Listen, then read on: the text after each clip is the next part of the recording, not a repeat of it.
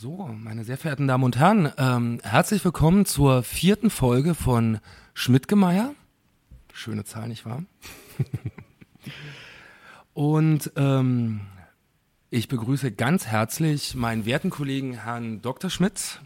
Der sich ebenso sehr freut, seinen hochgeschätzten Kollegen Herrn Dr. Meier vor sich zu haben. Ja, ähm, ein Jahr Podcast, vier Folgen. Großartig, oder? Ich finde, das ist super.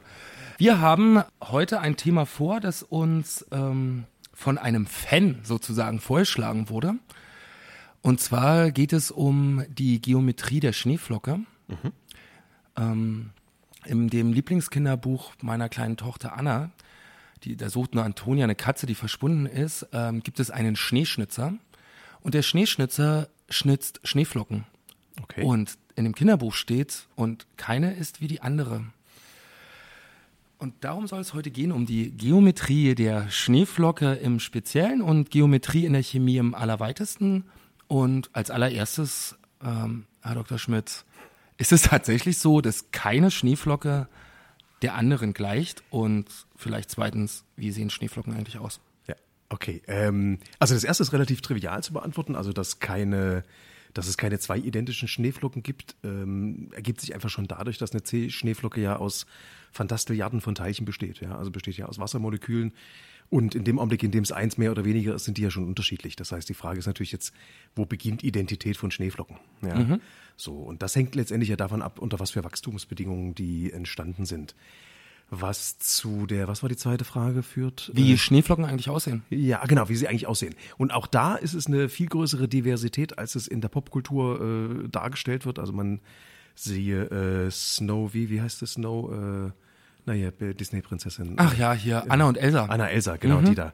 Ähm, die haben ja eigentlich nur eine Form von äh, Schneeflocken drin. Und das ist ja unser, unser klassisches Bild von Schneeflocke, irgendwie so ein, so ein, so ein sechseckiges Ding mit vielen so Verzweigungen, die aber symmetrisch in alle Richtungen irgendwie rausgehen und so. Ja, genau. So genau. ein sechszackiger Stern oder achtzackig. Nennen wir Stern, Stern ist gut. Ja, genau. Mhm. Ähm, und das ist aber auch nur eine Form von Schneeflocken sozusagen. Es gibt ähm, ist die, die erste Klassifizierung, die es irgendwie von Schneeflocken gab, ähm, waren wirklich 30 oder 40 verschiedene Arten erstmal.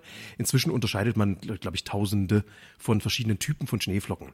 Da sind viele von solchen Sternen dabei, aber äh, es gibt Plättchen, es gibt Röhren, es gibt Röhren mit Überkappungen, es gibt ähm, anders verästelte Nadeln sozusagen, äh, aber sind alle sozusagen erstmal grundsätzlich unterschiedlich, haben aber alle diese sechszählige Symmetrie gemeinsam. Das heißt, eine Schneeflocke ist immer etwas, das also sich über eine sechszählige Achse ähm, irgendwie beschreiben lässt.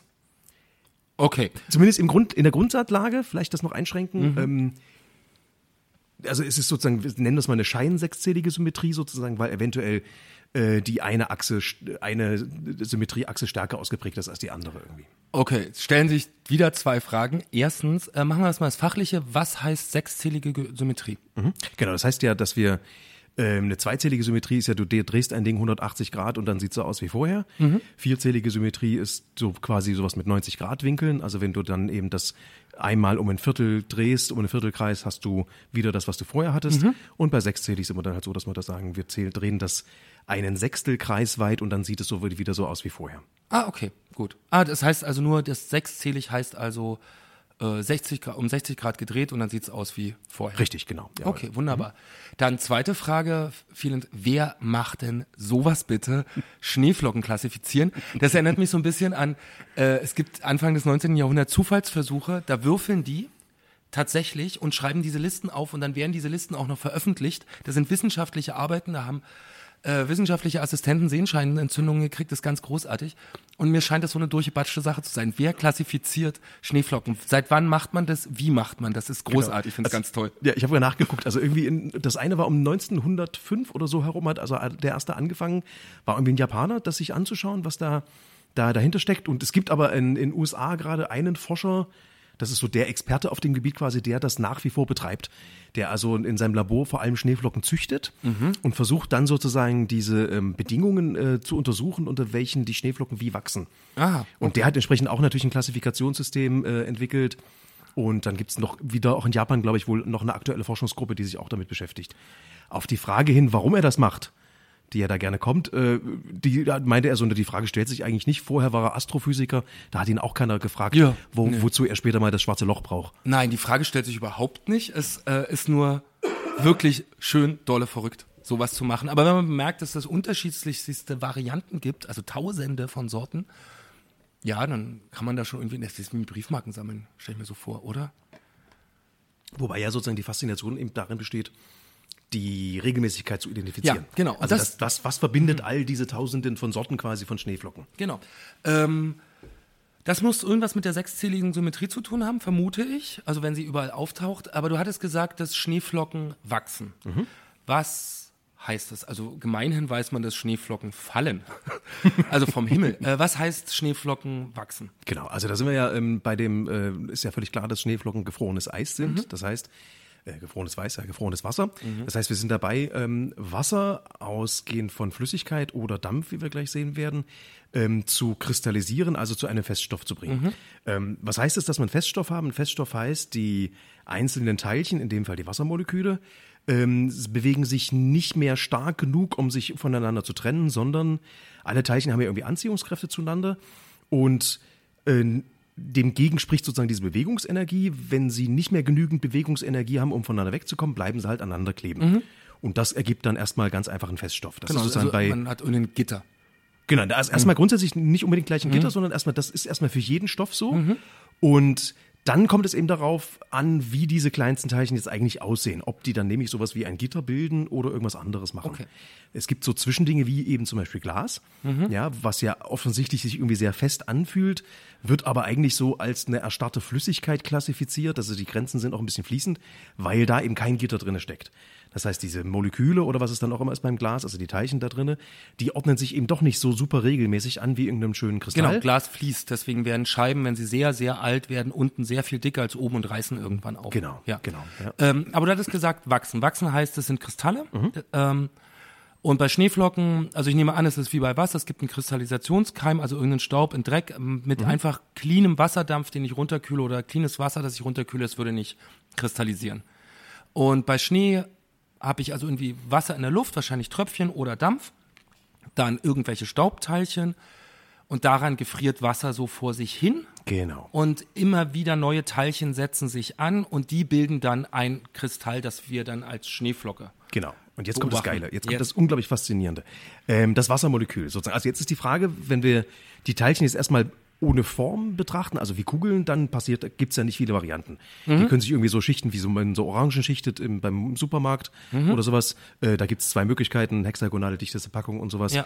Ähm, und kubischdichteste Packung, aber ähm, wenn die eine Form haben, die kleinsten Teilchen, und das wird beim Wassermolekül der Fall sein, dann trifft das nicht mehr zu. Ja, das heißt, die Wassermoleküle haben erstens eine Form und dann auch noch äh, Partialladungen. Das heißt, das Wassermolekül bestehend also aus einem Sauerstoff und zwei Wasserstoffatomen. Äh, Sauerstoffatome in der Mitte und dann die beiden Wasserstoffatome dran, hat äh, eine gewinkelte Form. Das heißt, wir haben, meinetwegen jetzt nennen wir es ein V, wo unten die Spitze des Vs ist der Sauerstoff und äh, die beiden äh, Enden von den ähm, Schenkeln Flügel. sind oder die Flügel sind dann die Wasserstoffatome. Und diese Wasserstoffatome sind positiv polarisiert im Unterschied zu dem negativ polarisierten Sauerstoff. Und jetzt ist es so, wenn die Teils nicht annähern, also Plus und Minus zieht sich an, das ist ja eine der fundamentalen Kräfte.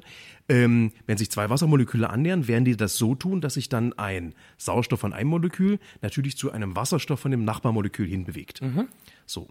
Und wenn sich jetzt sechs Moleküle zusammenfinden, warum gerade sechs? Naja, das sehen wir gleich. Wenn sich sechs Moleküle zusammenfinden, werden die einen Ring bilden.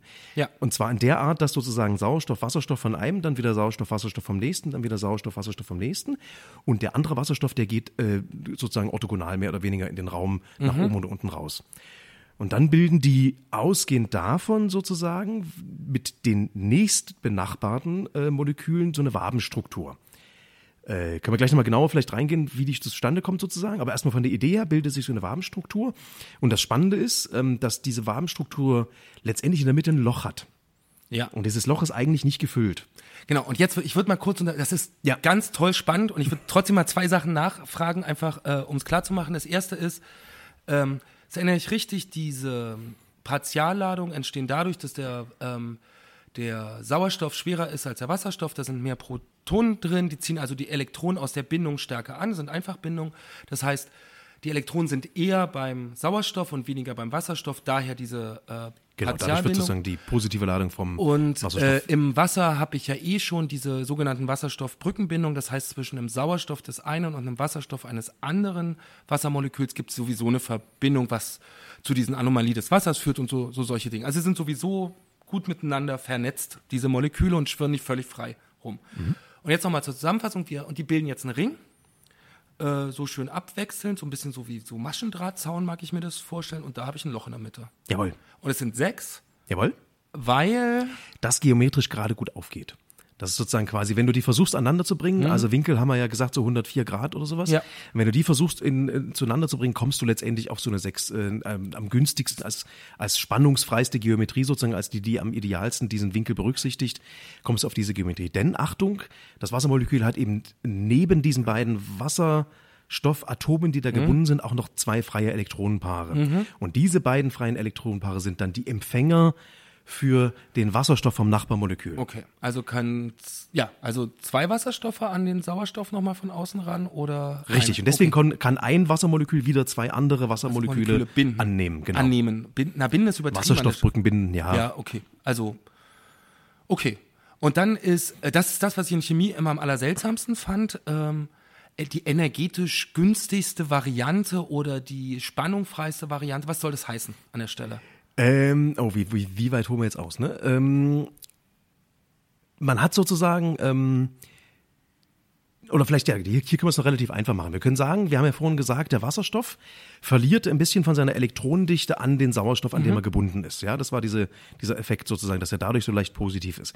Das heißt, er hat ein Bedürfnis, ich rede jetzt erstmal über Bedürfnis und nachher können wir es irgendwie noch versuchen, nicht so sehr zu vermenschlichen. Er hat ein Bedürfnis, diese Elektronendichte wieder auszugleichen. Ja. Und das kann er machen, wenn er sich in so ein freies Elektronenpaar von einem Nachbarmolekül des Sauerstoffs reinbewegt. Mhm. Und das ist auch der Punkt, so eine Wasserstoffbrücke, so eine Wasserstoffbrücke, die eigentlich als Wechsel Wechselwirkung gilt, aber wenn man genau genug hinguckt, eigentlich doch eine Bindung ist, mhm. ist nämlich genau sowas. Das eine Wasserstoffatom liegt dann zwischen zwei Sauerstoffatomen, die beide sozusagen so ein Elektronenpaar weggeben und mhm. der Wasserstoff befindet sich in dem Überlappungsbereich mehr oder weniger dieser beiden Elektronenpaare und hat damit von beiden etwas mhm. und bewegt sich am Ende auch ehrlicherweise zwischen den beiden Wassermolekülen hin und her der gehört dann gar nicht mehr nur dem einen Wassermolekül, sondern ja. springt auch manchmal zu dem anderen rüber weil er sozusagen ah. da in diesem gemeinsamen Aufenthaltsbereich ist. Okay, das heißt, diese, dann ist aber auch die, also das Bedürfnis ist anthropomorphisiert, das mhm. ist ein bisschen schwierig bei Chemie, aber es erklärt irgendwie so mit dem Plus-Minus ja irgendwie ganz gut. Ähm, und energetisch günstig ist dann aber eigentlich auch irgendwie nicht ganz richtig. Also wenn ich dich richtig verstehe, ähm, diese, diese Elektronen sind ja keine Teilchen oder es, na doch, sind schon Teilchen, aber bei einem, wenn ich das richtig erinnere, haben Elektronen äh, Wahrscheinlichkeitsräume, sind irgendwo hochwahrscheinlich um dieses, ähm, äh, um dieses Atom, das sind diese Hanteln, wie heißt Orbitale, Orbitale heißt genau. genau. Mhm. Ähm, und das Wasserstoffatom des anderen Wassermoleküls wird sich dann an einem bestimmten Ort bewegen, in dem es von den anderen Elektronen irgendwie gehalten wird, weil es diese Anziehungskräfte gibt, denen ihre Bewegungskräfte entgegenwirken. Und das mhm. führt zu einem Wahrscheinlichkeitsraum dieses Wasserstoffatoms, richtig? Genau. Und in, an jedem anderen Ort müsste Kraft aufgewendet werden, um von dieser Anziehungskraft äh, zu entfernt zu werden oder ja, so. Das so heißt, könnte man sich auch vorstellen, ja. Ähm, und an der Stelle ist es höchstwahrscheinlich, dass es ist. Und das führt zu dieser geometrischen Verquickung. Weil, und jetzt ist das die hm? Frage, warum geometrische Verquickung? Hm. Weil wir, wenn wir nur von einfach Plus-Minus-Anziehungskräften mhm. reden würden, wäre das noch gar nicht so nötig. Aber diese Elektronenpaare oder diese Orbitale haben eben eine Richtung. Das heißt, wir haben eben ähm, an dem Wasserstoff, an dem Sauerstoff als zentrales Zeichen eben diese mhm. sp3-Hybridisierung, mhm. also sprich viermal Elektronenpaar, was weggeht, zweimal mit Bindung, zweimal ohne Bindung. Mhm. Ähm, und die wollen möglichst weit voneinander entfernt sein. Dadurch kommt also die das müssen zustande, entfernt sein, weil sie sich abstoßen. Weil sie sich abstoßen, die mhm. Elektronen, genau. Und damit kriegen sie auf diesen 109 Grad Winkel äh, im, im Durchschnitt für einen Tetraederabstand. Und damit hast du eine Geometrie festgelegt die du, und das heißt sozusagen, wenn sich zwei treffen wollen, müssen die halt diese ähm, Elektronenpaare linear überlappen sozusagen. Also die müssen sozusagen ähm, in die gleiche Richtung zeigen, mhm. um den Wasserstoff gut einzubetten. Boah, das ist so anstrengend, sowas nur, also sowas ohne, ohne Anschauung zu machen, ohne also Bild. ohne Bild. Ähm, aber das wäre jetzt abgefahren. Also, ähm, ich dachte immer, ich habe nie drüber nachgedacht oder es nie durchgerechnet, also dieser 100 104, nee, dieser, dieser. Also 109 für ein Tetraeder? Genau, dieser, dieser Wasserwinkel 104 mhm. oder 105 Grad, ne? Dachte ich mal, oh gut, wird schon irgendwie passen, ist ja räumlich, dreht sich dann so hin. Aber du sagst jetzt, dass die Geometrie dieses Wassers und dann nachher unserer Schneeflocke eigentlich äh, aufgrund der Orbitale der Elektronen des Sauerstoffs besteht. Das sind vier Paare, das heißt vier Richtungen. Die stoßen sich ab. Da ist das günstigste, wenn ich so eine Art Tetraeder bilde, also eine dreieckige Pyramide, ein Krähenfuß, sowas. Und da habe ich dann jeweils einen Winkel von 109 Grad. Kann man tatsächlich mit Mathe Klasse 9 ausrechnen. Äh, und das ist die Grundgeometrie von dem Wasser. Ja. Das ist ja toll.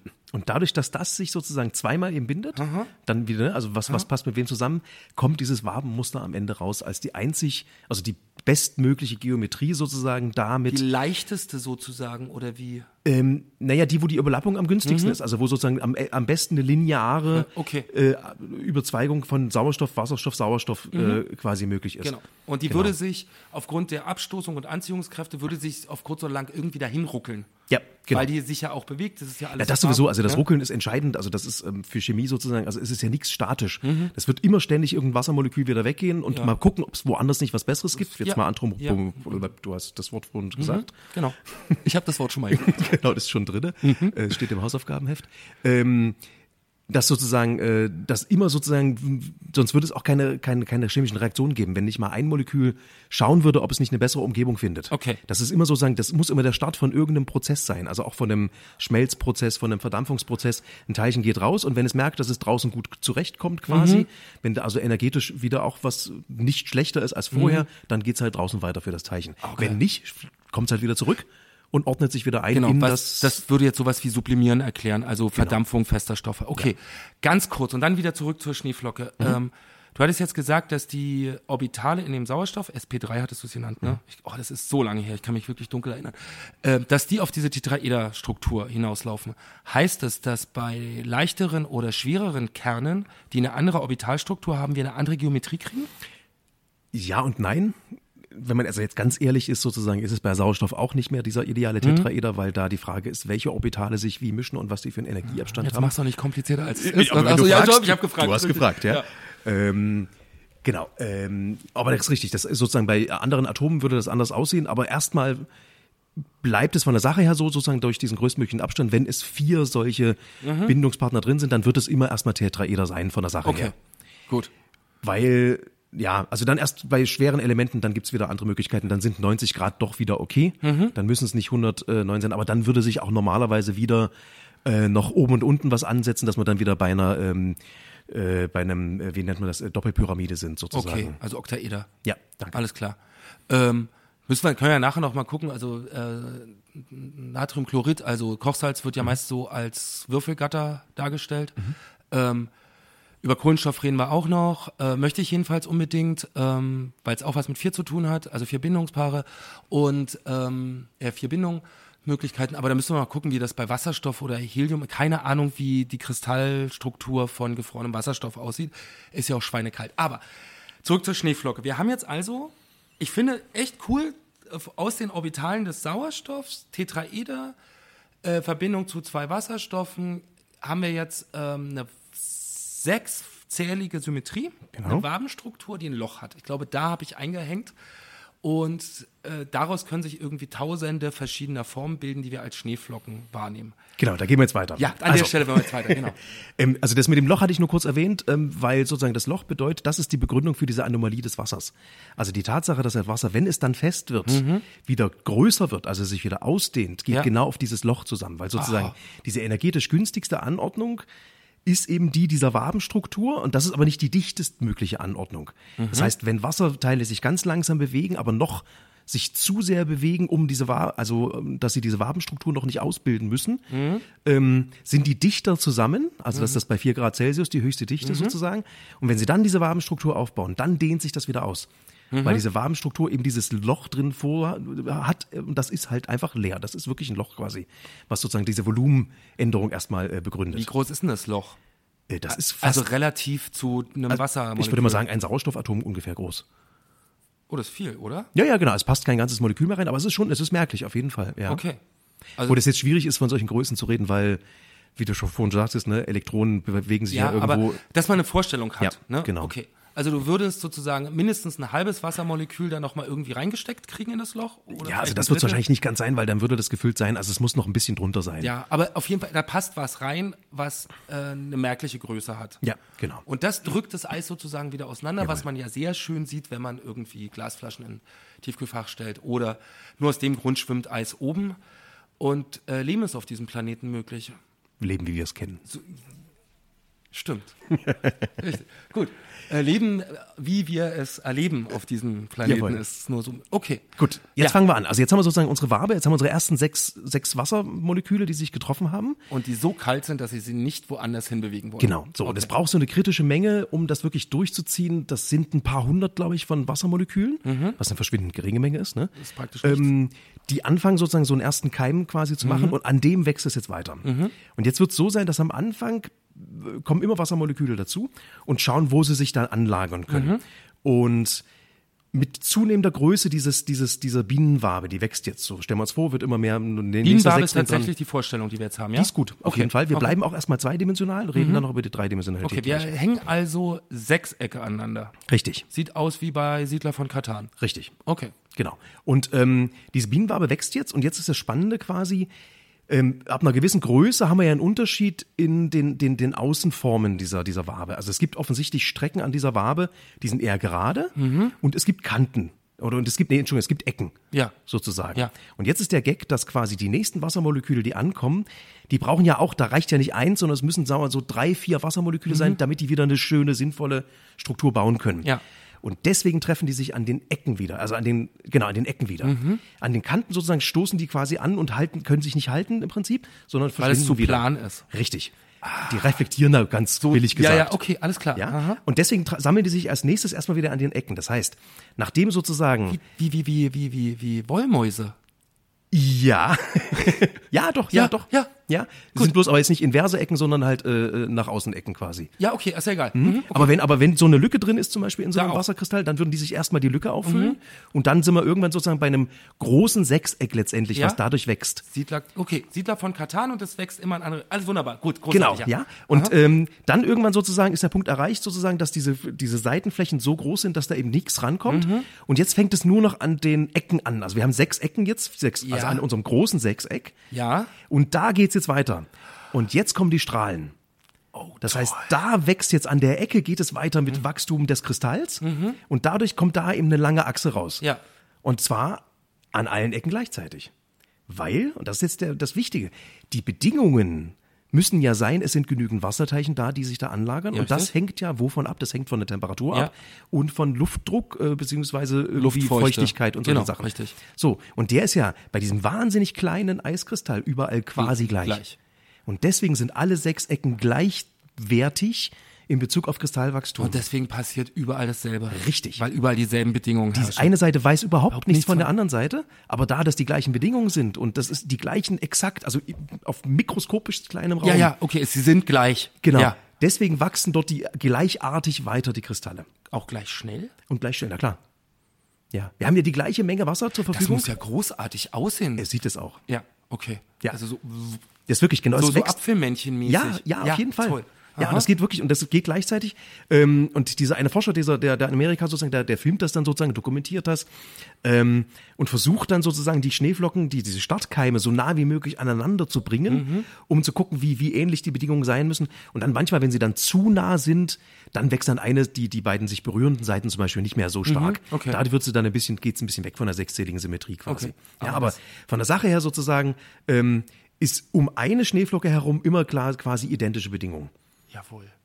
So, ähm, aber jetzt haben wir, wir haben jetzt also ein, ein großes Sechseck, großes ja. Siedler von Katanfeld und an den Ecken läuft, laufen jetzt so Strahlen weg. Richtig. Aber die werden, die verzweigen sich doch jetzt auch noch Richtig. Mal. Naja, und da passiert das Gleiche mhm. sozusagen. Wenn der Strahl im Laufe des Wachstums immer dicker wird, mhm. wird es irgendwann die lange Seite sein und dann kriegt er oben am Ende des Strahls eine Spitze quasi. Also mhm. dann ist er am Ende ja nicht mehr nur ein Molekül, sondern dann wird er so ein Dreieck zu, zu, mhm. zu am, am, so ein Pfeil, ja, so ein Pfeil draus werden. Und der Pfeil hat dann natürlich wieder Ecken, die Bevorzugung sind für den nächsten Start.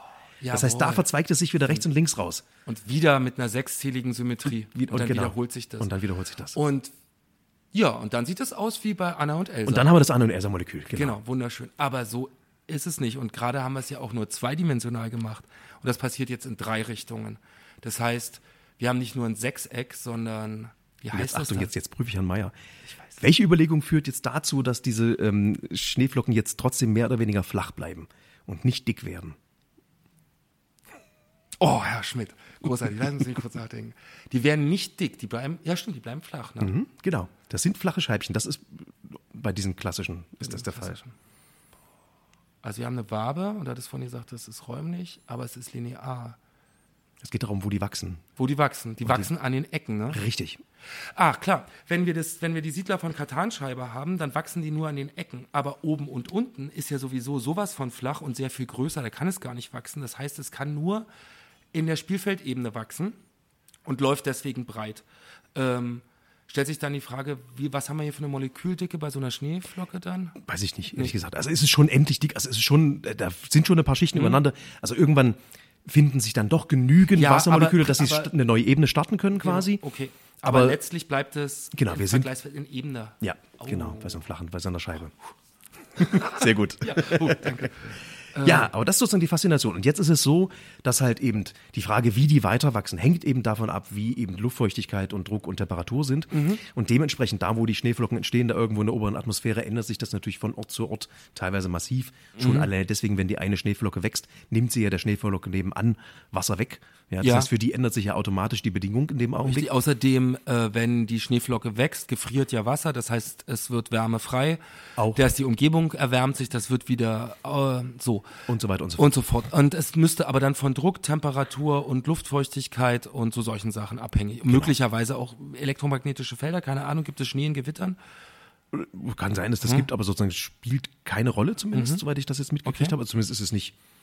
Also, ja, die würden sich ausrichten, aber wahrscheinlich würde das eher nur dazu führen, dass sie sich nicht bilden, weil es sozusagen die Wassermoleküle Ähm. in irgendeine Haltung zwingen, die nicht die Wabenstruktur ermöglicht. Also Schnee entsteht äh, irgendwo in Wolken, wenn es sehr kalt, also wenn so eigentümliches Wetter ist. Ähm, aber ähm, warum wachsen die jetzt eigentlich nicht unendlich weiter und wir werden von irgendeiner 20 Tonnen Schneeflocke erschlagen oder so, sondern die bleiben ja, was weiß wie, so, so, so daumennagelgroß oder so können Ja, wenn überhaupt, nee. Das Daumennagelgroße, das sind ja schon Konglomerate von. Okay. Also eine Schneeflocke besteht ja aus ganz vielen Okay, Eiskristallen also sozusagen. Okay, das ist ja schon Schneeball. Aber Genau. man hat man ja manchmal so dicken Schnee. Richtig, Nee, genau. ja. Aber die haben sie einfach nur gefunden. Okay. Naja, und das, ich gehe davon aus, das ist so ein Ding, dass sie dann halt schwer genug sind, um runterzufallen. Das ist ja wie Regen. Und dann wird's wärmer und dann Ja, brauchst ja gar nicht. Aber wie gesagt, also ich meine, die, die bildet sich die Schneeflocke Mhm. so, also in einer normalen Regenwolke ist es ja auch so, du hast Mikrotröpfchen Mhm. und die schweben halt in der Luft, weil da das geht vom Gleichgewicht her sozusagen. Ähm, und irgendwann sind aber, ist der Wassertropfen so schwer, dass er halt runterfällt. okay. Und noch einen mitzieht und dann wird's ein großer Tropfen. Und genauso muss man sich das wahrscheinlich bei Schneeflocken Mhm. okay. vorstellen. Und dann fallen die halt runter und gefrieren nicht weiter zusammen. Ja, beziehungsweise oft, was hier unten ankommt, ist ja zusammengeknollertes. Äh, Ja, aber es sind, ist nicht eine Schneeflocke. richtig, genau. Also wir, vielleicht müssen wir den Begriff Flocke ist dann ungünstig, weil Flocke klingt dreidimensional. Mhm. Ja. Deswegen lass uns Eiskristall sagen. Aha, okay. Also es ist ein Eiskristall ist ein eher ebenes Objekt Genau. mit einer sechszähligen Symmetrie, ähm, das ähm, so ein bisschen Apfelmännchenmäßig weiter wächst, weiter sechszählig, sich wiederholend in der Struktur, aber tausende von verschiedenen Formen annehmen kann. Wie auch immer da eine Röhre entsteht, das alles auf dieser Bienenwabenstruktur letztlich. Na, die Röhre ist letztendlich, dass es doch Bedingungen auch gibt, an denen sozusagen das Wachstum in der Ebenen bevorzugt ist. Mhm. Okay. Ja, also das ist eben dann, wenn der, wenn der, der, der Siedler sozusagen eben oben und unten eher drauf wächst, anstatt wieder in die Reihe Breite zu gehen. Mhm. Okay. Diese, diese Wasserkristallstruktur finde ich dann aber auch in Eis, das auf einem See ist oder in, als Eiswürfel in meinem Getränk oder. Hundertprozentig. Genau. Aber da sind es halt so viele aneinander, dass es als solches nicht mehr kennen ist. Aber wenn ich jetzt so einen Eiswürfel klein genug hauen würde und das Mikroskop legen würde, würde ich eine Schneeflocke sehen. Ähm, nee, Nee? weil der Weiß Eiswürfel ja durchgehend kristallisiert ist. Also Okay. Mhm. da ist ja der Unterschied sozusagen, der entsteht ja in Wasser drinne. Das heißt, da fällt der ganze Weg, äh, dass das Wasser irgendwie rankommen muss, weg. Das heißt, Mhm. Okay. der Eiswürfel, der ist komplett nach diesem Bienenwabenmuster durchkristallisiert. Okay. Hat aber keine Lücken quasi. Also bei der Schneeflocke ist ja der Unterschied sozusagen, die wächst ja an einigen Stellen sozusagen. anderen nicht? Und an anderen nicht, weil das Wasser erstmal rankommen muss. Oh, okay. Also es ist eine ganz spezielle Art und Weise des Gefrierens von Wasser, so eine Schneeflocke. Ja. Okay. Aber das Prinzip ist nach wie vor das gleiche. Ja, also das Muster, das molekulare Muster findest du im Eis wieder, aber eben komplett durchgerastert. Okay, toll. Ähm, ich würde gerne davon weg von dem Thema. Also, weil ich bin wahnsinnig begeistert. Ich finde, an der Stelle braucht man eigentlich ein Bild und jetzt müsste man sowas sagen. Ein Video finden Sie in unseren Show Notes. Das sagen die doch dann immer, das machen wir aber nicht, könnt ihr selber googeln. Ähm, Struktur, also geometrische Strukturen in, ähm, in chemischen Stoffen findet man ja auch bei Kohlenstoff, zum Beispiel. Ne? Äh, Kohlenstoff hat vier Bindungsmöglichkeiten, sieht man bei Methan, dass vier Wasserstoffe rankommen. Wenn Kohlenstoff in einer Wabenstruktur liegt, ähm, die übereinander liegt, dann ist es, dann schmiert es gegeneinander, das ist dann Graphit. Wenn das eine Tetraederform hat, dann ist es sehr stabil ineinander, dann haben wir Diamanten, was ja nichts anderes als Kohlenstoff ist. So. Das heißt, die Geometrie der Anordnung der Teilchen hat Eigen Einflüsse auf die Eigenschaften von Stoffen. So. Und was mich jetzt mal noch so interessieren würde, ähm, wie weit es geht. Also inwiefern ist Geometrie bei solchen Molekülenverbindungen oder bei bestimmten Stoffen wirklich ausschlaggebend für wesentliche Eigenschaften. Also es geht schon Richtung Biochemie dann so die Fragen. So Proteine mhm, okay. oder sowas hat man. Ja. Also jetzt ähm, beim, beim Graphit-Diamant ist es ja relativ, ist es ja das, der Klassiker eben genau ja. für diese Fragestellung, ja. ja. Weil du halt beim Diamant ausgehend wieder von unserem lieben Tetraeder, äh, aber mit dem Unterschied, dass jetzt die Bindungslängen anders sind als beim Wassermolekül, ja. relativ zum, äh, zum, zum Atom ähm, hast du ja wirklich diese Raum in alle Raumrichtungen einfach direkt verknüpft. Ja. Damit kriegst du dieses äh, Netz, dieses äh, verwobene quasi von einem Diamant und damit kannst du die Teilchen nicht gegeneinander verschieben, deswegen mhm. sind sie fest. Ja, und deswegen ist das Ding so hart. Richtig. Mhm. Und das ist beim Graphit, da hast du wirklich Schichten, die sind nicht, nicht mal gewellt, sondern wirklich gerade Schichten quasi. Ja, das sind Ebenen, ne? Das sind richtig Ebenen, genau, ja, die einfach übereinander liegen und dann untereinander mit äh, so anderen Wechselwirkungen äh, quasi verknüpft sind ähm, so dass sie trotzdem aneinander halten quasi und die dann eben gegeneinander verschoben werden können, was den Graphit sozusagen weich macht. Aber Achtung, zweidimensional weich. Quasi in die andere Dimension, also sprich, wenn wir jetzt wieder bei der Seele von Katan Spielfläche mhm. sind, äh, von oben drauf durchhauen kannst du nicht. Nee. Aber du kannst es auseinanderschieben, kannst du deine, äh, deine Teilchen sozusagen. Deswegen schreibt sich so gut mit dem Bleistift.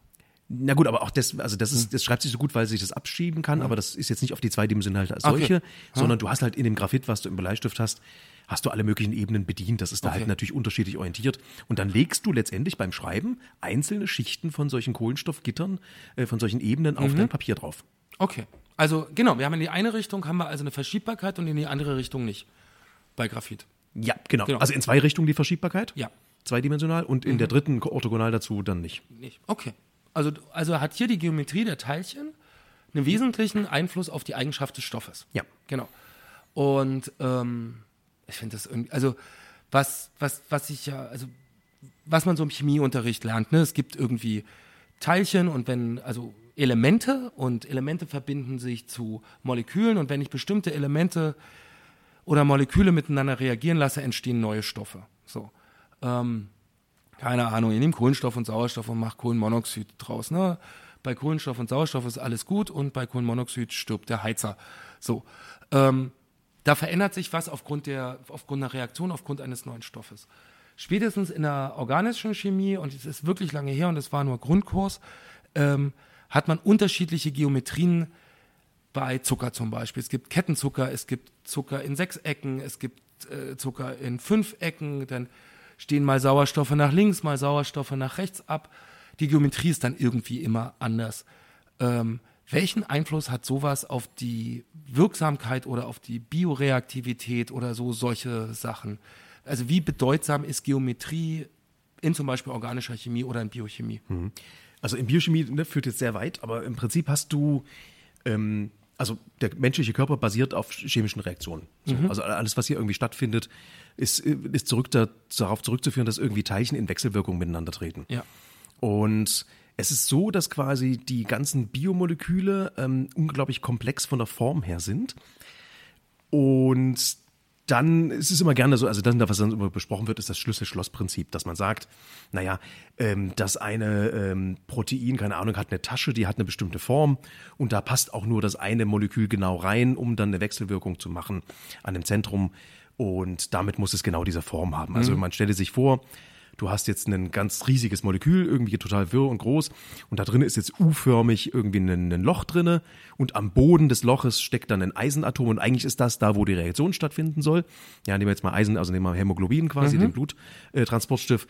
Ähm, und alle möglichen Stoffe rasen daher vorbei an diesen Molekülen. Ne? Also unsere Körper sind ja Statistikmaschinen. Also da ist ja fließt ja alles ständig irgendwo hin und her. Die haben ja auch wie die anderen Teile kein Bewusstsein, wo sie hinwollen. Mhm. Und das heißt, der Körper muss irgendwie sich eine Idee gehabt, also erfunden haben, wie sich das selektiv macht. So, mhm. das heißt, ähm, wenn dieses, ja, Hämoglobin ist ein schlechtes Beispiel, weil da, glaube ich, jetzt nicht selektiv drauf irgendwie reagiert, aber wenn wir so ein Molekül haben mit so einem Zentrum in der Mitte, kann durch diese spezielle Form der Tasche, also ob das eben ein meinetwegen als, als Würfel ausgeschnitten ist oder eben als Kreis, mhm. dann passt eben auch nur ein Molekül da rein, was wieder eine Würfel- oder eine Kreisform hat und dann am Ende wieder das Atom, was mit dem Eisen reagieren soll, an der Spitze. Aha, okay. So. Und so kann man sozusagen verhindern quasi, dass da ein anderes Molekül sich reinsetzt, was da gerade gar nichts tun soll an der Stelle.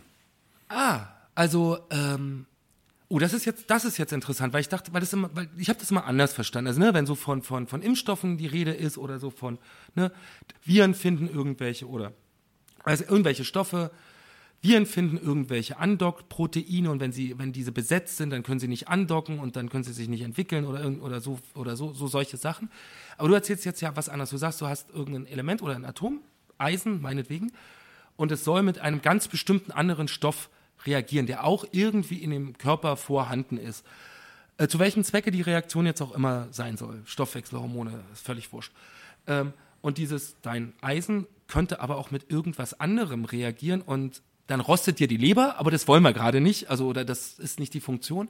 Das heißt, der Körper baut eine Tasche rundherum, die einem anderen auch in einer Tasche oder auf einem Pfahl oder Stock transportiertem Atom und nur wenn die sich treffen, passiert es dann. Und dann entsteht die Reaktion, die zu irgendeiner Metabolismus-Teilfunktion beiträgt. Genau, das wäre die eine Variante. Das ist ja. ja darauf muss man echt mal kommen. Das auch zu erkennen dann irgendwie im Nachhinein, ne? Ja. Ähm, ein Hoch auf ja unseren Schöpfer. Ja, ähm, bitte.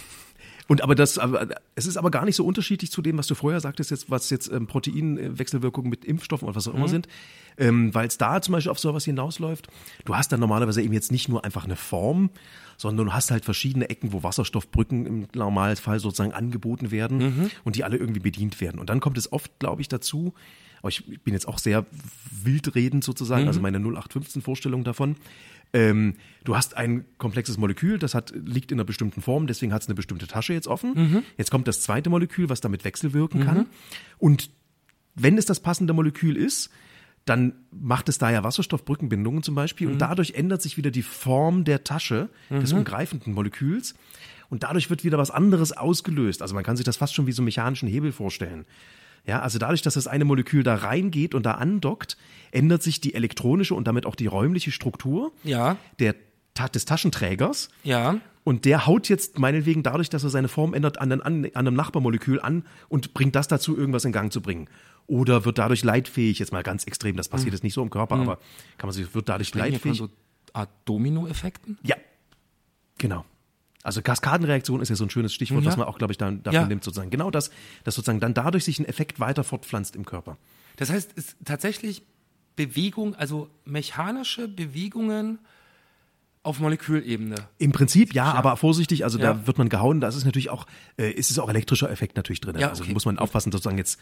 Aber ich glaube, man kann sich mechanisch vorstellen, das mhm. hilft, glaube ich, einfach schon. Ja, also mechanisch vielleicht in dem Sinne so wie, wie äh, wenn ich wenn ich einen Tetra, wenn ich eine Pyramide habe und an der Spitze ziehe, wird sie halt länger und schmaler oder sowas, ne? Und vielleicht, wenn ich das Volumen konstant lasse, rutscht unten die Fläche zusammen, so, so solche, sowas stelle ich mir jetzt und vor. Genau solche Effekte finden statt. Willkommen in der Komplexchemie, äh, der, der Biochemie, jawohl. Genau sowas passiert sozusagen. Du hast solche Moleküle, wo dann zum Beispiel statt des Oktaeders hast du fünf nur, eine, die obere Ecke ist noch frei. Aha. Und wenn dann einer ankommt und da andockt, also passt, da oben rankommt an dieses, an diesen Komplex, dadurch verändert sich die Geometrie genau dieses Oktaeders, also die Ebene mhm. äh, ver verbreitert sich und schiebt damit sozusagen die Tasche auseinander und dann wird im Rückgrat dieser Tasche sozusagen wieder eine Folgereaktion ausgelöst, weil die dadurch erst wieder möglich ist. Und so ist mein Verständnis zumindest, so funktioniert Biochemie im Endeffekt. Das ist ja sowas von abgefahren. Wie beobachtet man denn, also wie kommt man denn auf sowas? Weiß ich nicht. Also es ist, es ist wirklich, ähm, es ist krass und das Problem ist auch, dass eben ganz viele von diesen Mechanismen nicht nachbaubar sind. Also diese, ähm, man fragt sich ja eigentlich, ne, sozusagen, warum sind diese Moleküle so unheimlich komplex? Also Ja. be bestes Beispiel Chlorophyll. Also wir wollen ja eigentlich Sonnenlicht einfangen und damit Energie erzeugen. Das wollen wir ja eigentlich nachbauen. Mhm. Ja. Mhm. Ist äh, Magnesium im Zentrum drinne äh, und müsste man eigentlich, man, also der Komplex, der da in der Mitte, also sprich das Magnesium liegt in so einer äh, Tasche mit so Sauerstoff- äh, und, und Stickstoffatomen, Mhm. die irgendwie eine bestimmte Form haben.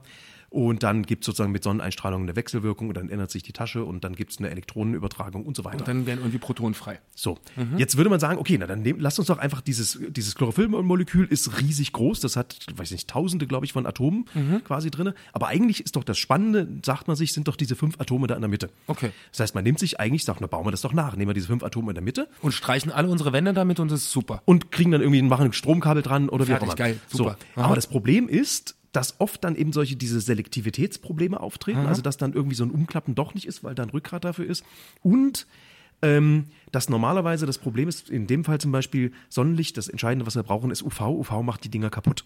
Mhm. Das heißt, alles, was man da so simpel nachgebaut hat, hat, da ist daran gescheitert, dass es halt nur ein paar Tage gehalten hat. Das ist schlecht. Mhm. Und dann war das Molekül kaputt.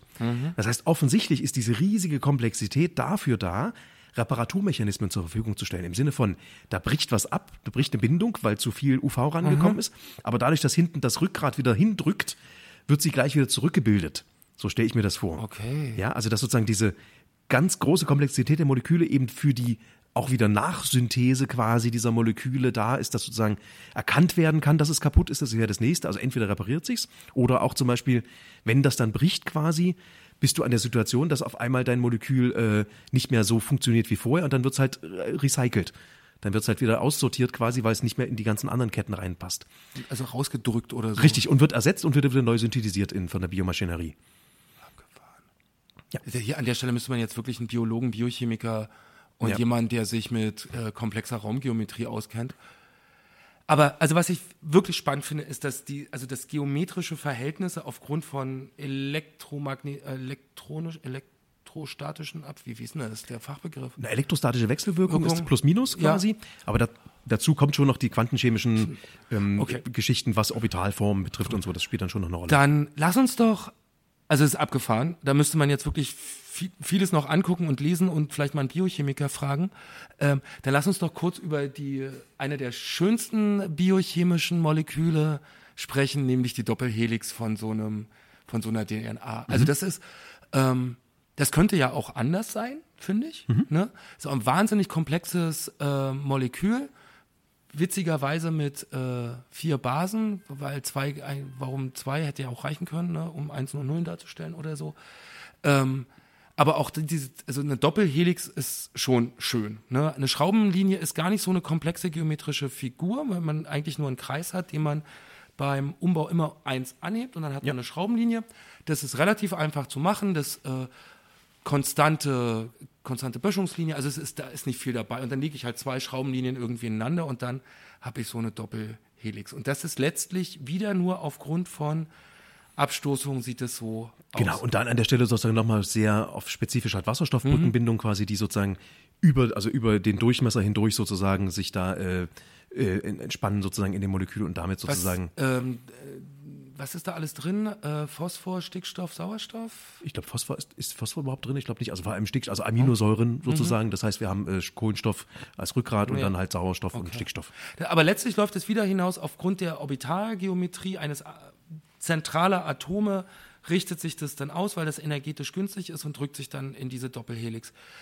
Was spannend ist, ähm, ich habe den Artikel leider nicht gelesen, er hat mir nur Thorsten auf meinen Schreibtisch gelegt. Ähm, das, ähm, man hat es ja in den 50er Jahren mit Elektro... Mit Röntgen. Äh, mit Röntgen hat man es fotografiert, da kommt irgendwas ganz Tolles bei raus. Aber es ist auf jeden Fall keine Doppelhelix draus. Und äh, eine Dame, die nie erkannt, die nie genannt wurde, äh, eine, eine äh, Rönt, wie heißen Leute, die Röntgen Röntgenograph, weiß ich nicht, oder einfach eine Röntgenchemikerin oder ja, genau. Also Kristallographin eigentlich. Genau, die, aber auf jeden Fall sich mit, mit äh, Ja. Röntgenaufnahmen extrem gut auskannte, hat dieses Bild als Doppelhelix interpretieren können und dann konnte man das dann wohl so nachrechnen. Also da müssen wir jetzt noch ganz schnell drüber reden. ja, unbedingt. Nee, also wie, wie man überhaupt auf diese Kristallstrukturen gekommen Ja, ist. Ne? das Also wenn wir wüsste ich gerne noch, genau. Genau. Ähm, da geht es letztendlich darum, sozusagen, ähm, Röntgenstrahlung ist äh, mit seiner Wellenlänge in dem Bereich der Größenordnung der atomaren Abstände. Mhm. Das erstmal so als erstmal so reingegeben. Mhm. Jetzt stellen wir uns mal, wir abstrahieren jetzt mal unser Kristall, den wir haben, von was auch immer, und legen dort nur Ebenen rein. Wir reden also jetzt nur von Ebenen, die übereinander liegen. Unsere Siedler von Katan-Spielfelder, die. Die wir übereinander stapeln. Ja. Genau. Und jetzt ist der Gag folgendes. Ähm, die Röntgenstrahlung trifft ein und wird an einzelnen Atomen, also sprich an so einer Ebene, wieder reflektiert. Ja. Geht wieder raus. Mhm. Und das machen ganz viele Röntgenstrahlen, die also kohärent sein müssen, also sprich, die kommen in Phase an. Mhm. Das heißt, 50.000, 50 Milliarden äh, solche Strahlen kommen mit dem immer parallel Wellenmaximum und äh, Wellen-Nulldurchgang und Wellenminimum, mhm. laufen die da rein. Und ein Röntgenstrahl verfolgen wir jetzt, der geht jetzt in die minus erste Ebene, also sprich geht eine, eine Ebene rein in den Kristall, wird dort reflektiert und geht wieder raus. Mhm. Ein zweiter Röntgenstrahl geht noch eine Ebene tiefer rein, mhm. wird reflektiert und geht wieder raus. Mhm.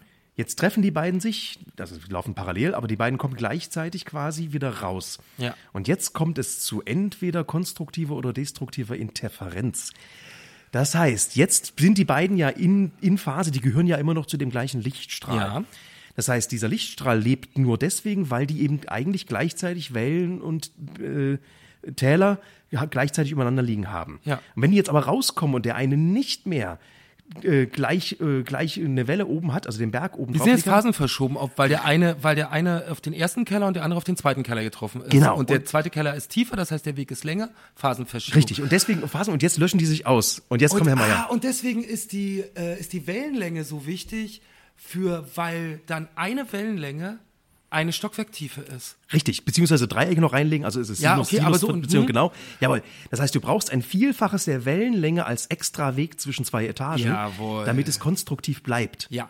Das heißt, du hast, und jetzt kannst du Folgendes machen. Du kannst jetzt, was man macht, ist sozusagen, man legt den Kristall hin mhm. und lässt den Röntgenstrahl darauf einschießen und ändert jetzt den Einfallswinkel des Röntgenstrahls, mhm. weil sich dadurch die Weglänge ändert. Richtig. Und in einem bestimmten Winkel kommt ein Spot raus wieder, also da geht, ist es konstruktiv, es bleibt also ein Lichtstrahl übrig. Ja.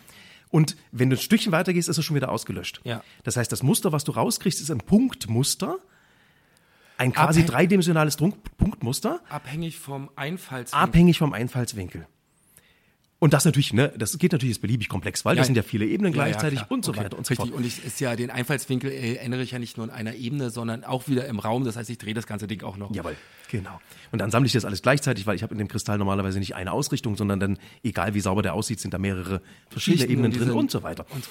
Ähm, aber das Geile ist sozusagen, dass es trotzdem bei dem gleichen Einfallswinkel bleibt, wenn man sich, muss man sich mal in Ruhe durchdenken. Mhm, ja. Aber das Faszinierende ist wirklich, du kriegst sozusagen dieses Muster raus von ein paar Punkten. Genau, du kriegst also, eine Menge von 30 Punkten vielleicht raus mhm. aus einem so einem Experiment ja. und kannst jetzt erstmal nur eigentlich bestimmen, was dieser Abstand dieser Netzebenen ist. Ja, okay. Und dann fängst du an, dir Gedanken zu machen. Und das war in 50er Jahren, war das Gedanken machen. Heute gibt es Programme, die dir da helfen. Mhm. Aber damals hast du dir Gedanken gemacht, verdammt, wie komme ich jetzt auf 300 Nanometer Abstand? Wie müssen die sich hinlegen, die Teilchen, damit da 300 Nanometer Abstand okay, sind? Okay, gut. Wieder ein Schritt zurück, ja. nur damit wir, damit wir jeden Gedankengang haben. Also was wir mit den Röntgenstrahlen machen, ist letztlich Interferenz. Wenn sich die Berge treffen, wird es stärker. Wenn sich Berg äh, und Tal treffen, löscht es sich aus. Das ist das, wenn man wirft zwei Steine ins Wasser und dann kriegt man dieses schöne Muster. Ne? So. Das ist das, was die Röntgenstrahlung machen. Und ich kriege einen Punkt, wenn zwei Berge sich treffen und ich kriege eine Auslöschung, wenn Berg und Tal. Wenn ich also eine halbe Phase verschiebe. Gut, okay. Wir haben äh, Röntgen haben den Abstand ungefähr wie Atomabstände. Das heißt, ein Vielfaches einer Phase, äh, der, einer Wellenlänge gibt uns tatsächlich den Abstand zweier Atome. Und jetzt hast du es einfach so nebenbei eingeworfen, 300 Nanometer sei die Wellenlänge von Röntgen. Oder nee, ist es nicht. Nee, nee. Äh, nee, nee. Äh, das ist äh, ein Angström. Ein Angström sind äh, so hunderte Pikometer irgendwie okay. sowas in der Richtung. Ah, okay, genau. aber wie kommt es jetzt auf 300 Nanometer? Das war jetzt, wäre wär jetzt bei den so. DNA-Molekülen vielleicht sozusagen, also ah, okay. man misst, also man rechnet dann zurück aus diesem Punktmuster, wie es mal okay. erklärt, was man da bekommt.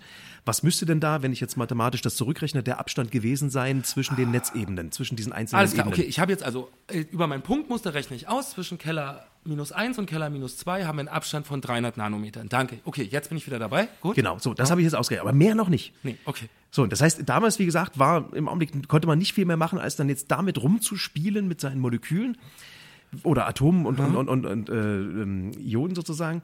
Was, wie müssten die angeordnet sein? Das ist jetzt für, für sowas wie Natriumchlorid ist das dann noch relativ einfach. Okay, und Weil- ich weiß ja, mit- womit ich spiele, weil ich über äh, chemische Experimente die Zusammensetzung und auch die stöchiometrischen Verhältnisse ja längst rausgekriegt habe. Ich Genau. weiß, dass ich 50-50 Natrium und Chlorid habe. Lass uns bei dem Beispiel bleiben. Genau, okay? weil, und dann kann ich gucken, die kann ich jetzt in verschiedenen Anordnungen machen und dann kann ich messen, was ist denn der Abstand zwischen zwei zweimal sich periodisch wiederholenden Einheiten, darum geht's im Endeffekt. Und das ist beim Natriumchlorid einfach, weil das ja wirklich äh, so ein Oktaeder ist, also sprich auch wieder so ein, äh, die bilden ja ein regelmäßiges Gitter, die liegen genau übereinander. Das heißt, der Abstand ist letztendlich der Abstand zwischen Natrium und Chlor. Okay. So, also die Größe der, der Atome und davon die Hälfte. Also was quasi. ich mache, ist aufgrund meiner, ich kriege also zwischen, zwischen den Ebenen Abstände, das kriege ich irgendwie aus meinem Röntgenexperiment raus, weil ich extrem klug bin und das verstanden habe. Aber dann setze ich mich letztlich hin mit Bleistift und Zettel und konstruiere äh, aufgrund der möglichen Geometrie, die wiederum von den von dem Bindungsverhalten meiner Elemente, also freien Elektronen, Orbitalen und so weiter abhängt. Ich weiß, dass es muss irgendwie Tetraederwürfel oder irgendwie sowas haben und kann dann eine Kristallstruktur rekonstruieren. Das heißt, aus dem sehr, sehr eigentümlichen Röntgenbild ist dann rekonstruiert dieses, diese Doppelhelixstruktur entstanden. Genau. Also eigentlich rekonstruiert man im Endeffekt einen Elektronendichter erstmal, genau. So, jetzt vielleicht noch den, den kleinen Schritt noch, den es noch gibt sozusagen. Ähm, jetzt gibt es noch einen Unterschied von Atom zu Atom, Ja, weil sozusagen ähm, jedes Atom eine andere Größe hat und damit diese äußere Elektronenwolke äh, sich unterschiedlich verhält im Beugungsverhalten, weil letztendlich wird Beugung ist ja auch wieder Röntgenstrahl wird aufgenommen und wird, der- wird wieder emittiert. Das findet da sozusagen letztlich atomar statt, vereinfacht gesagt. Ne? Am Ja, Ende ja. ist es ja wieder alles. Äh, genau.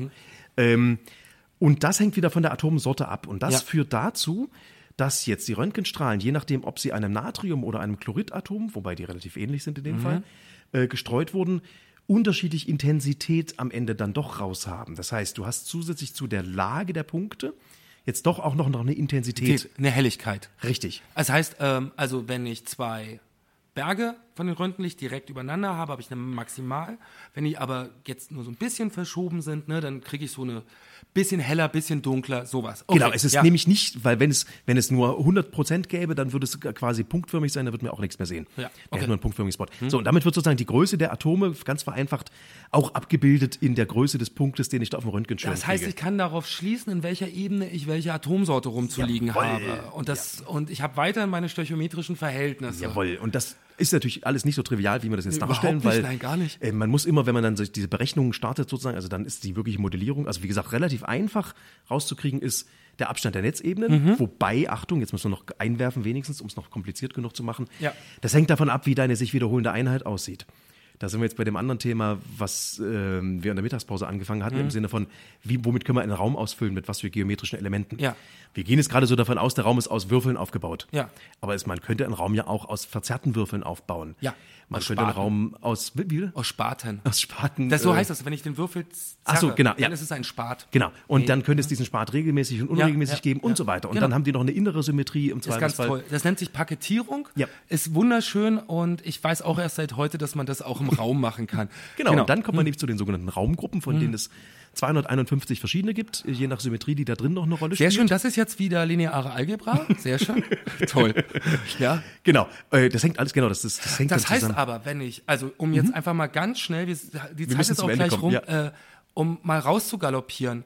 Also, ähm, danke für diesen, diesen Einblick. Ich habe ja keine, man macht sich ja keine Vorstellung, wie man sowas, das sowas wird einem irgendwann in der achten Klasse hingeknallt und dann sieht es so aus.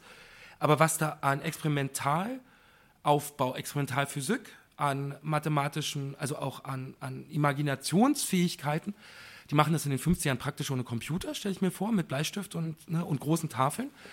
Aber wenn, ähm, wenn es eine Raumgeometrie ist und es auf Raumgruppen hinausläuft, die in gewisser Weise miteinander in Verbindung stehen, das heißt, äh, nehme an, dass das dann auch mathematische Gruppen sind, das heißt, ich kann die als, ähm, als eine bestimmte Algebra abbilden, das heißt, ähm, ich kann damit rechnen, Äh, das heißt, ich kann Matrizen dafür aufbauen. Das heißt, in der Mathematik, in der linearen Algebra mit Matrizen, linearen Abbildung, finde ich Möglichkeiten, solche Sachen abzubilden.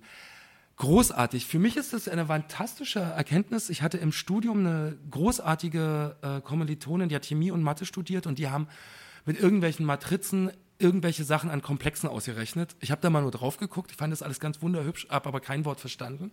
Und vor allen Dingen habe ich nie verstanden, ob das irgendwie zusammenhängen könnte oder nicht. Habe ich jetzt. So ein bisschen ein Hauch einer Idee, wie das so gehen könnte. Genau, es wird was anderes gewesen sein, Ja, aber ähm, definitiv. Aber ähm, was ich an der Stelle schön finde, ist, dass geometrische und recht komplizierte geometrische ähm, Sachen, aber letztlich Raumgeometrie, so wie wir sie auch in der Schule behandeln, sowas mit, äh, mit beschreiben kann. Und am Ende sind wir wieder bei ganz einfachen Prinzipien. Ja. Ja. wie du vorhin immer, du hast es ja immer wieder auf die Orbitale ja zurückgeführt. Ne? Das heißt, das Ding bildet ein, in den verschiedensten Kombinationen eine wahnsinnige Komplexität ab, Mhm. aufgrund von drei, vier Gesetzen Punkt aus. Das ist ja toll. Und, genau, und wenn die, also die Gesetze mit den Orbitalen sind quantenmechanische, nehme ich an. Die Geometrie, also der Tetraederwinkel, das heißt der, der Winkel, unter dem wir eine Seite vom Schwerpunkt des Tetraeders sehen, das sind diese 109 Grad. Der Cosinus davon ist minus ein Drittel, was dafür spricht. Ich habe es gestern erst ausgerechnet, bin total begeistert. äh, das, ähm, das ist irgendwie, also das scheint was zu bedeuten. Es wäre was Komisches, wenn der Cosinus minus 1,26735 sei oder sowas. Ähm, aber die Geometrie dahinter ist Satz des Pythagoras und ein bisschen Trigonometrie, also eigentlich Mathematik der neunten Klasse. Das ist gar nicht so wahnsinnig wild. Und das finde ich immer wieder erstaunlich, ähm, dass wenn man lange genug hinguckt, merkt, dass dieses Fundamentale, was wir hier in der Schule so machen, echt weit trägt. Und es ist zwar kompliziertes Rechnen, es tut auch weh und es dauert lange, aber letztlich trägt es um solche Sachen. Mathematik von vor zweieinhalbtausend Jahren trägt um Kristallstrukturen von, von, von zumindest Schneeflocken zu beschreiben. Ja. Und das ist schon abgefahrene, Ja. oder? Ja, die Frage ist, ne? Aber nein, müssen wir jetzt, machen wir jetzt nicht auf, ne? Ob das eben deswegen so ist oder ob das äh, Also hier würde sich die philosophische Nein-Doch-Diskussion sofort anschließen. anschließen. Ähm, Bleiben Sie gespannt. Genau. Frohe Weihnachten. Äh, Herr Schmidt, ich bedanke mich für diese Einsichten. Es ist ja völlig abgefahrener Scheiß. Ganz großartig. Ähm, ich habe große Lust, mir dazu was anzugucken. Ja, und ich denke, wir, das ist jetzt wirklich die Möglichkeit zu sagen, okay, wir holen jetzt mal einen Biochemiker auch noch ran, um bei den Zwischenfragen, wo ich ja auch nicht großartig Auskunft geben konnte, äh, da weiterzugehen. Ne? Also Ja. zu sagen, wie ist es mit biologischen Wechselwirkungen, was, was, was geht da ab sozusagen? Ja, genau. Also was weiß ich, äh, Teilchentransport über Membranen, dann äh, Nervenzellen, äh, nee, Stoffaufnahme über bei, Ja. bei Verdauung oder solche Sachen. Stofftransport von Sauerstoff im, im Blut und so solche Dinge. Muss ja irgendwie so funktionieren. Und das Krasse ist, wie gesagt, das ist, wird von, von Biologen immer sehr so beschrieben, als würden die Moleküle irgendwas wollen und das kann es ja nicht sein. Ja? Es Nee, das ist wirklich alles nur eine Frage von Selektivität, eben wahrscheinlich ganz oft aufgrund von Geometrie. Oder die Geometrie hilft dabei zu beschreiben, wie die Energieverhältnisse sind, dass das eben passiert. Ja. Also, ne, das fällt mir nur gerade noch ein. Also Sichelzellenanämie ist ja so eine, so eine hässliche Krankheit, wo die ähm, ähm, roten Blutkörperchen verformt sind, die sind anders ausgebildet und transportieren deswegen den Sauerstoff schlechter und deswegen ist das für die Leute relativ unangenehm. Ähm, und das ist ein Geometriefehler in diesen äh, Hämoglobin-Molekülen. Äh, Ja. Molekülen. Man müsste da wirklich mal einen Biochemiker fragen. So, meine sehr verehrten Damen und Herren, frohe Weihnachten. In diesem Sinne. Ciao. Tschüss. Alter, ist das abgefahrene Scheiße.